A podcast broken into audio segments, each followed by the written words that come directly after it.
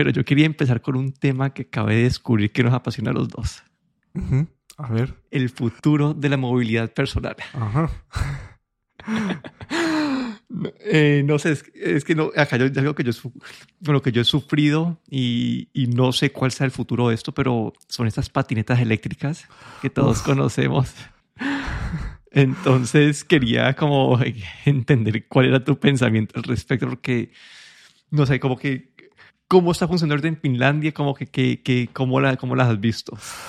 Uf, eh, la verdad es que, eh, mm, bueno, aquí en Finlandia eh, funcionan por temporada porque eh, como eh, durante el invierno pues es, es imposible tener estas patinetas en la calle por las temperaturas y porque estarían se, perderían apiladas en los motores de nieve, ¿no? Entonces la temporada empieza en abril, es decir, empezó hace unas semanas y acaba normalmente en finales de octubre. Y bueno, es un caos. Mm, sin, no, no, no, no se puede decir otra cosa. Aquí, aquí es un caos. Eh, a ver, te hago así un resumen rapidito. Y eh, una, una, y una pregunta para aclarar ahí que, que, que, me da curiosidad a mí.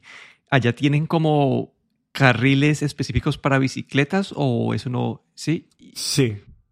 Hay carriles de... Pero las motonetas estas los scooters van por donde quieren. Pero en teoría, pero no hay una, no, hay, no tienen una regla, una ley donde deberían estar o no. Sí.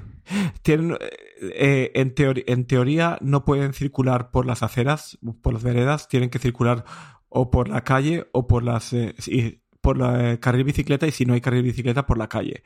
Pero en la práctica hacen lo que quieran y no hay y aunque es deberían no hay como multas si si la gente va por las veredas, por las aceras. Y es un caos. Luego eh, hay dos restricciones que empezaron ya, ya empezaron el año pasado. Y una es que los fines de semana, entre las 12 de la noche y creo que las 5 de la mañana o las 6, eh, no se pueden utilizar. Porque los hospitales, los servicios de urgencias estaban repletos de gente borracha a medianoche que se habían tenido accidentes con las patinetas estas. Así es que al final decidieron eh, no, que no funcionase por la noche y a partir de cierta hora la velocidad máxima se limita también. Es decir, aun, con todo esto es un desastre porque no hay zona específica de, para, para dejarlas están tiradas por todos sitios y especialmente por las mañanas hasta esa hora límite, creo que son las 12 de la noche que dejan de funcionar, pues la gente ya está bastante borracha y están tiradas por sitios menos pensados. Así es que así es, así es la situación ahora mismo aquí. Sí, es que es una idea que cuando yo primero lo escuché al principio, es una idea que en papel suena muy buena, pero cuando la juntas con la naturaleza humana empieza a, fallar un poquito. Sí. a mí personalmente ahí me gusta caminar como que para las, para las distancias donde utilizaría uno una patineta de estas, una distancia que a mí me gusta caminar, si es una caminada de 20 minutos, yo la prefiero caminarlo y si es algo ya más de 20 minutos, que son pues ya casi, no sé, 2, 3 kilómetros, ya el uso de esas patinetas empieza a ser un poco, un poco menos justificable entonces, para mí, yo nunca he visto un uso, pero mi problema con eso ha sido como que yo vi tu foto en Twitter y, y quedé igual, porque aquí acá han habido como, desde hace como cuatro años han habido como 20 pruebas pilotos y todas las han como cancelado, vuelven a empezar, otras cancelan, vuelven a, empezar. Y es lo mismo, ¿no? Acá en teoría deben andar, andar en la calle, nadie las maneja en la calle, la mayoría de la gente las maneja en el andén y uno como peatón, como, como si te chocas contra, contra una de esas bici, contra una de esas cosas, pues ahí queda el peatón, queda herido y la, esa gente pues va a velocidades muy altas, entonces la experiencia y, la seguridad del peatón pues se ve impactada. Además de eso que la gente las parquea donde sea sin bloquear el andén y a uno pues yo puedo caminar, no tengo problema, eh, si es una molestia pasar por encima de ellas, pero para una persona literalmente les puede, para una persona discapacitada les puede literalmente bloquear el camino y siempre me quejaba de esto. Y acá han pasado 20 pilotos. El primero era, el primer intento les pusieron zonas designadas de, de parqueo, como que marcaban en el piso donde pueden estacionar estas, estas patinas. Nadie las seguía. Entonces las cancelaron. Eso lo han hecho este año aquí y nadie lo hace, como tú dices. Sí, pero allá al menos, cuando vi tu foto, la gente al menos las trata de poner como paralelas a las, a las paredes la mayoría de las que, la mayoría de las que vi en la foto tuya como que estaban así. Aquí, aquí eso las ponían todas perpendicular a las, a, la, a, las paredes y en cual, la verdad, nadie las, no hay una, aquí la, la cultura de, de parquearlas como, sí, que lo más poquito no, no existe. Mm. Aquí mm, depende de, especialmente los fines de semana, es un desastre. Sí, no sé. Bueno, después de que, cancelaron ese piloto aquí, volvieron a poner otro diciendo ustedes tienen que, eh, porque había muchos menores de edad utilizándolas y que pues poniendo sus vidas en peligro, haciendo todo eso, entonces pusieron, tienen que validar la edad y lo que pusieron unas compañías fue un sticker diciendo para manejar esta, esta patina estás, estás acordando que, que eres mayor de edad. Eso fue lo que pusieron. Obviamente eso no, no permitía, eh, y tenías que decir que, la, que le ibas a, a, a parquear en un, en un lugar adecuado entonces las compañías salieron con eso. Obviamente nadie cumplió con las reglas, las volvieron a cancelar. Después les pidieron que, que, que tenían que usarlas con, eh, con cascos para protegerse. Y obviamente, pues yo si fue a alquilar una patineta, yo no me voy a poner un casco que está ahí colgado.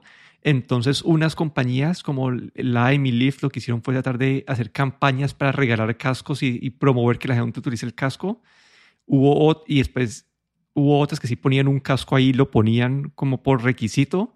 Entonces ya de siete compañías que operaban, acá quedaron operando dos, que son las dos que ofrecen los cascos ahí, hay, ahí puestos. Obviamente nadie los utiliza, pero en fin, como que es esta, esta idea tecnológica de, de, transporte personal que, que prometía mucho, pero en la práctica ha fallado. Y acá, pues, aquí al menos eh, los, los carriles de bicicletas casi que no existen.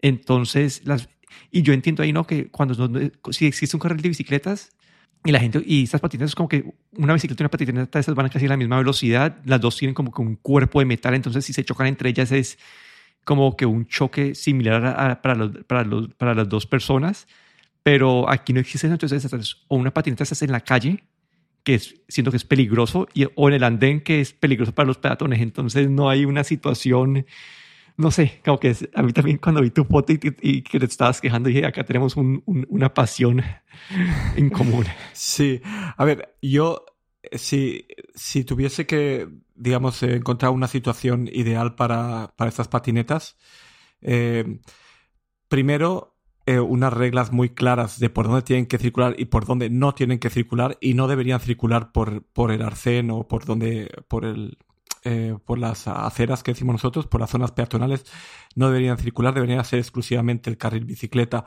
o a falta de carril bicicleta por, la, por, eh, por el asfalto, por, por los coches. Esa es una.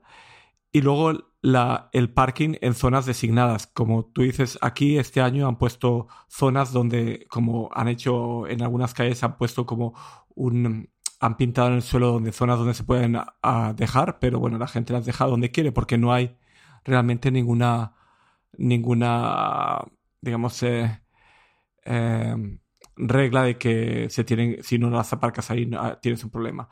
Eh, han intentado eh, ir cambiando un poco la legislación a medida que pasan los años, pero no llega a ser efectiva. Y bueno, y luego el problema del alcohol ya es otro problema eh, aparte, pero bueno, eh, el que estuviesen eh, reguladas las zonas por donde circulan y el que estuviesen aparcadas en, en unas zonas determinadas, eso lo cambiaría todo, porque aquí tenemos bicicletas como parte del servicio de transporte público, que pagas una cantidad que son 35 euros por temporada y tienes unas bicicletas que se estacionan en unas, en unas estaciones de, digamos, de, eh, de, para aparcarlas. Son bicicletas a pedal, no son eléctricas. Tú tienes que pedalear. Eso es la otra parte que me parece que no nos hace falta tanta, tanta cosa eléctrica, ¿no? Cuando podemos utilizar las piernas para caminar, como dices tú, o pedalear en una bicicleta. Y bueno, este sistema de bicicletas funciona a la perfección, ha ido a, lleva ya varios años funcionando, ha ido ampliándose, más estaciones, más bicicletas, eh, es compatible con otras ciudades del área metropolitana, puedes hacer eh, recorridos de 30 en 30 minutos eh, sin tener que pagar nada extra. Si quieres utilizarla más de 30 minutos seguidos, pues pagas un extra. Pero bueno, puedes encontrar cada 30 minutos siempre tienes una estación y cambias de bicicleta y continúas con, con otra bicicleta. Pero bueno, es un sistema que para mí, para una ciudad como, como Helsinki es perfecto. Pero estas motonetas o scooters o, patinetas, como quieras llamarlas, me parece que en este momento, como están planteadas, eh, no funciona. No, no, es un desastre.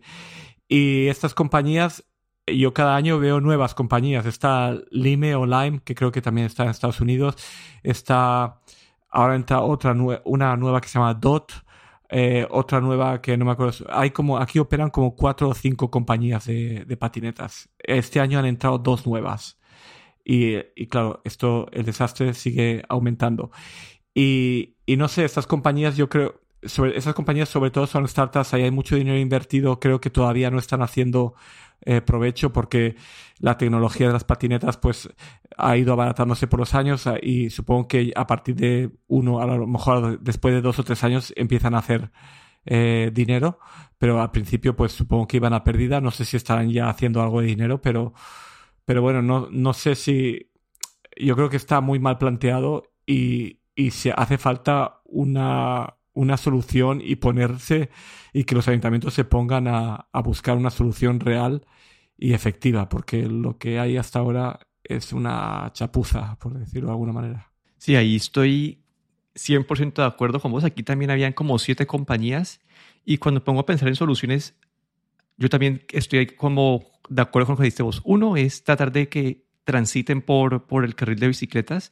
Cuando no hay, yo entiendo que, bueno, es que, la cultura de manejo, de, de, conducción de, de, carros aquí o, no es la mejor. Entonces yo entiendo que estén por las aceras, pero si es el caso, tienen que ir por una, como si es una ciudad donde no tiene esas carriles de bicicletas, ir a una, eh, limitar más la velocidad para que, para que sea más controlable pues, la interacción con los peatones, porque yo también, yo si estoy montando en una de esas, no me iría por la calle aquí, como que ir por la calle es ah, como un, peligro, como que...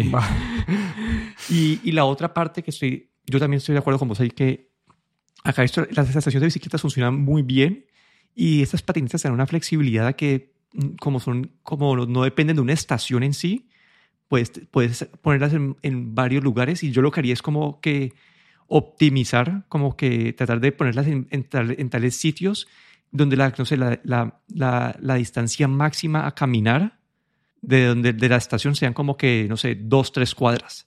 Entonces vos puedes en estaciones cada, como que con esta optimización y, y, si la persona no deja las patinetas en esa, en esa zona designada, no puedan terminar el viaje y le sigues cobrando. Como que la única manera que yo veo que puedes regular esto de alguna manera que sea controlable y no sea este caos que vemos en teoría uno de los beneficios que tienen es que las puedes dejar en cualquier parte, pero eso me parece a mí que es un... Sí, ese es el problema, sí, exacto. Es, es, es lo, su, su ventaja, pero es también su, su inconveniente. Sí, entonces yo, sí, a mí esa estación me parecería que si limitas que la gente camine máximo tres, no sé, dos, tres cuadras de donde, donde la, puedan dejar, es una manera como que encontrar un punto medio y también les ayudaría a ellos en, en cuanto a las operaciones de, reorganizar, en vez de tener que ir por toda la ciudad a buscar cada una en cada, en cada esquina que han dejado tirada, tener la opción de solamente ir a, ciertas estaciones y es una forma de, ellos de mejorar las operaciones. Sí, yo incluso estaba pensando justo en esa idea este fin de semana que en, en cada calle, por ejemplo, donde hay, debería haber un, como un pequeño cuadro en la parte de donde, donde se cuadran los, los carros, donde se aparcan los coches, debería, se debería pintar un, un, cuadrado blanco, digamos, y ahí, en esa calle, ahí se pueden dejar, ¿no? Como un lugar indicado en cada calle donde se pueden dejar. En, que no haga, no haga falta ni, ni que sean eh, dos o tres cuadras, sino en cada cuadra, en cada manzana, que haya un cuadrado pintado blanco y ahí se puedan dejar, ¿no? Algo que, que lo haga que no le quite tanto esa parte de flexibilidad, pero que, la que haga que sea más organizado ¿no? el, el, el parqueo, el, el donde, donde las se dejan. Sí, pero bueno, sí, es una tecnología, decía revolucionar la, el, el transporte personal, pero creo que todavía no... No, todavía no estamos ahí. No estamos ahí. Y siguiendo en temas de la semana pasada, como que la semana pasada hablamos de Twitter, de, de de qué iba a pasar con esto. No sabíamos, teníamos claridad si, si Elon estaba, eh, si era un tema serio, si no era un tema serio, que iba a ser el board de Twitter. Y al parecer ya aceptaron la oferta de Elon. obviamente toca, tienen que esperar como que una transición como de seis meses a que se cierre el negocio, pero en teoría pues ya si todo sale bien Elon va a ser el dueño de, de, de Twitter. Si, si las, de los, de los de, la, alguna de las partes el negocio tiene que pagar como que un billón de dólares, entonces no, no, no es que tengan un, un incentivo de, de, no seguir hacer el negocio. Y acá quería, no sé, como que ya pues, mencionar que había pasado esto. Y acá Elon ha estado diciendo más de sus ideas y hemos, no sé, como que he escuchado como revuelo de, de todas partes de gente que cree que va para bien y gente que va para mal. No sé si has visto algo que te haya sobresal, sobresalido, sobresaltado a tus ojos y que te haya traído. No sé, así, así en general eh, he leído comentarios por aquí y por allá y no sé, me, em, me da un... leía, por ejemplo, decía, había gente que decía que Elon Musk quiere quitar los trolls del, del Twitter cuando él es el, el generador de trolls, ¿no? Y cosas así, ¿no? Ese es un poco, eh, no sé si decir contradictorio o un poco, no sé, eh, como personaje es un personaje bastante eh, polémico. se considera un, un, visionario, ahora ya no sabe si es un visionario o es, o es un, no sé, un, un poco un loco, pero bueno, eh, no sé lo que, no sé, no, me da un poco de miedo cuando una persona así con esas ideas tan, sus propias ideas, se hace con, se va a hacer con el control de Twitter, ¿no? Eh, vamos a ver de lo que, del dicho al hecho, ¿no? De lo que él dice a lo que realmente se va a hacer, como, vamos a ver qué es lo que pasa, pero no sé, eh, yo creo que la gente en Twitter estamos todos ahora la espera a ver, a ver lo que realmente pasa, porque el, creo que Twitter eh, en sí pues, es una de las mejores redes sociales o, plataformas, ya no redes social tanto por socializar, sino como una plataforma de expresar tus ideas, ¿no?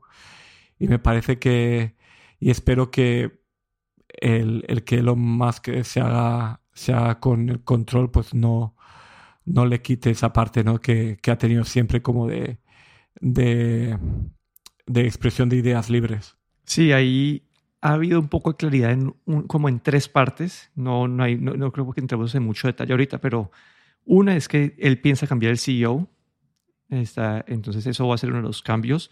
Dos, la otra que ya hemos mencionado la semana pasada, ha seguido mencionando que él quiere validar que, eh, que todos sean humanos en Twitter. Esto todavía no, como dijimos, no sabemos si ser de forma anónima o, no, pero validación de los humanos. Tres, ya, ya cuando habló de la parte de, free speech, ya dijo que es free speech hasta, hasta, lo, lo que permite la ley. Y, entonces como que ya no es que él esté diciendo que el 100%, por, entonces sí va a haber moderación, sino que acá, aquí vos ves como, no sé qué tanto vaya a cambiar, va a cambiar parte de hoy en día, porque hoy en día pues Twitter tiene sus propias reglas como, como compañía privada tiene sus, sus, reglas que ellos pueden ejecutar y pueden pues limitar ciertos tipos de, de mensajes. Lo que dice Musk es que lo, quiere atar esta limitación a lo que dice la, a lo que dice la ley. Entonces, ¿qué reglas van a poner para, para eso? ¿Cómo las van a seguir? Eso es otro, un tema para otro día. Y, y entonces, eso, es lo, eso es lo que hay hasta ahorita. Todavía no hay claridad de, de qué más puede pasar pero sí, estamos todos a la espera, como decís vos, ¿no?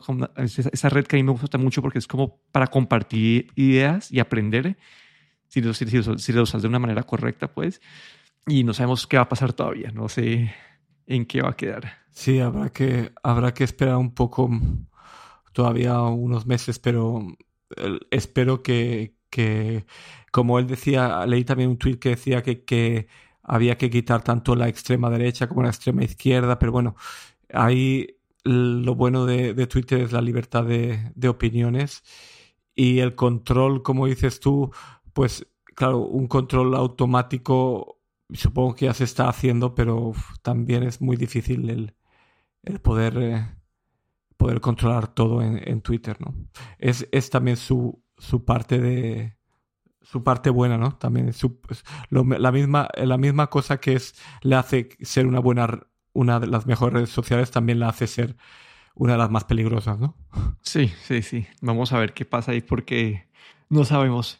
Y en otras noticias así de seguimiento que habíamos hablado hace ya varios episodios, es que Apple había prometido que en el 2021, en el 2022 iba a arrancar este programa de, de reparación propia, como que, no, pues reparación propia, como que, que, los usuarios puedan hacer su propia reparación y ya lo ha lanzado.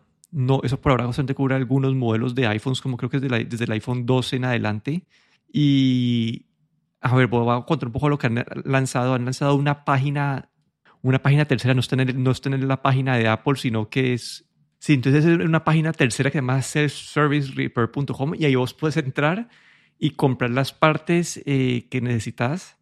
Tienen unas cosas como unas, si vos ves, hay unas como unas para poner la batería como unas, unos precios rarísimos, hay, hay de todo. Los precios, aquí lo que estaba viendo es si te puedes ahorrar un poquito de plata comparado pues a hacerlo en el Apple Store pero eh, básicamente ellos sacan los precios de las partes, que ellos dicen que son los mismos precios que le, que ofrecen a las, a las tiendas, según lo que dicen pues, en las instrucciones, eh, como que básicamente Apple te está dando un descuento bastante grande cuando se hace la, la reparación dentro pues con ellos, porque cobran como el, el, la mano de obra pues relativamente baja. Entonces aquí hay gente que ha estado pues, he escuchado pues comentarios mixtos. Uno es gente diciendo por qué lo lanzaron una página que no es en la página de Apple, no parece una, no tiene ni siquiera la imagen de Apple, es esa compañía que está como, como representando a Apple y la que está manejando pues el, el proceso en el medio. Te para iniciar una reparación te toca meter tu, como eh, la identificación del celular, que alguna gente está brava con eso, que no, que, porque no permite que la gente compre más de una cosa, no sé por qué no le, pues es esa es la otra. Y el tercer, el tercer punto es que los precios están un poco altos y que, que básicamente a la, gente le sale mejor repararlo en, en, eh, en, una tienda de Apple. No sé qué, si has visto esta página o qué, qué has pensado al respecto. Sí, una de las cosas que leí que me pareció interesante también es que eh, puedes también eh, devolver la, la, batería antigua, por ejemplo, y te hacen un descuento luego una vez de vuelta que eso es, digamos, una ventaja, ¿no? También que ellos se encargan de, digamos, de reciclar esas partes que estás tú desechando y, y te, y te pagan un, un o te dan un descuento. Bueno, no es que te dan el descuento cuando lo compras, sino que cuando luego lo envías de vuelta, te dan, te dan como, te devuelven algo de dinero. Entonces eso lo veo positivo. Lo que, la otra cosa que he leído es que, claro, con, como dices tú, que la mano de obra de la reparación es bastante baja, bastante barata, porque un cambio de una batería pues se hace en, si tienes las herramientas adecuadas, se hace en cinco minutos. Entonces, realmente la diferencia de precio de hacerlo tú mismo a, que te lo hagan en una tienda no es tan grande. Lo que veo aquí una, una ventaja también es que sabes que estás comprando partes de repuestos de Apple, porque cuántos, en cuántos lugares te cambian la batería de, de, tu móvil y te ponen cualquier batería. No creo, en muy pocos sitios, a no ser que sea un, un, eh, un eh, servicio oficial de Apple, te ponen una batería de Apple. Si es cualquier otro servicio, nunca te ponen una batería de Apple. Y de hecho, eh, yo tuve un, un iPhone 4S que le cambié, lo utilizaba mi madre, le cambiamos la batería porque no estaba funcionando muy bien en, en una tienda en mi pueblo sin ninguna garantía y a los eh, cuatro o cinco años la batería reventó y reventó el teléfono. Y, el teléfono se rompió porque la batería se hinchó y se reventó. Y obviamente esta batería no era una batería de Apple.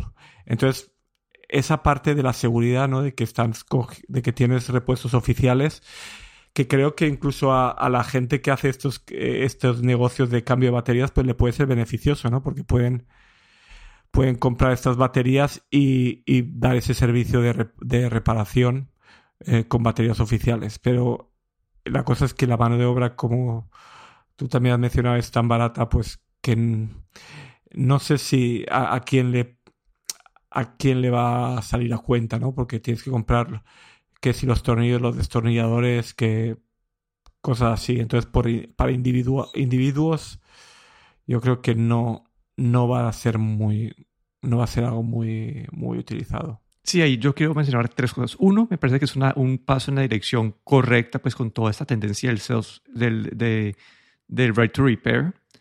Dos, me parece lo que hace Apple es que Apple te manda una cajita con todas las partes y en esa misma cajita vos puedes devolver las partes malas para que te den un, y te dan un crédito como que dependiendo de cada parte como 30 dólares, que, que me parece una buena forma en cuanto a lo del medio ambiente y, y pues reducción de costo.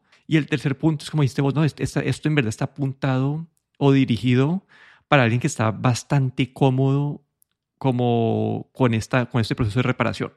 Para alguien que está como que, que no es que alguien que, que alguien que se le dañó y que no que nunca ha hecho esto antes, probablemente la mejor opción siga siendo llevándolo a, a, un centro de servicio pues autorizado.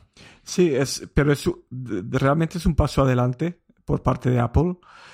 Y, esto a lo mejor hace que otras compañías también empiecen a, ofrecer esto. Es un, que eso no es un beneficio para el usuario, el incluso ver eh, un manual oficial de la estructura interna de un iPhone. Eh, a la gente que nos gusta la tecnología, pues es de lo más interesante, todo hay que decirlo. Pero para el usuario de a pie, yo creo que no significa mucho. La otra cosa es que esto por ahora solo está disponible en Estados Unidos y habrá que ver eh, cuánto va a tardar ya en, llegar a, todos los lugares. Y curioso lo que has mencionado tú, ¿no? Que esta, este servicio, esta venta de, de, estos kits de reparación se hace a través de una página que no es de Apple, es esta Self-Service Repair. Eh, no sé si será por algún proceso de Apple que no pueden, no pueden hacerlo a través de la página oficial, pero eh, parece que no estás realmente comprando algo oficial de Apple.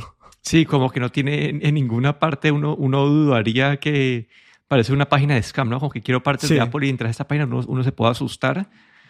Entonces, sí, esa parte no sé si es la decisión correcta, porque sí, puede confundir al, al usuario de una manera que no es innecesaria. Pero bueno, ese fue nuestro rant de las patinetas eléctricas y otros temas. Aquí me despido, Daniel Ronsoro. Y aquí, Guillermo Ferrero.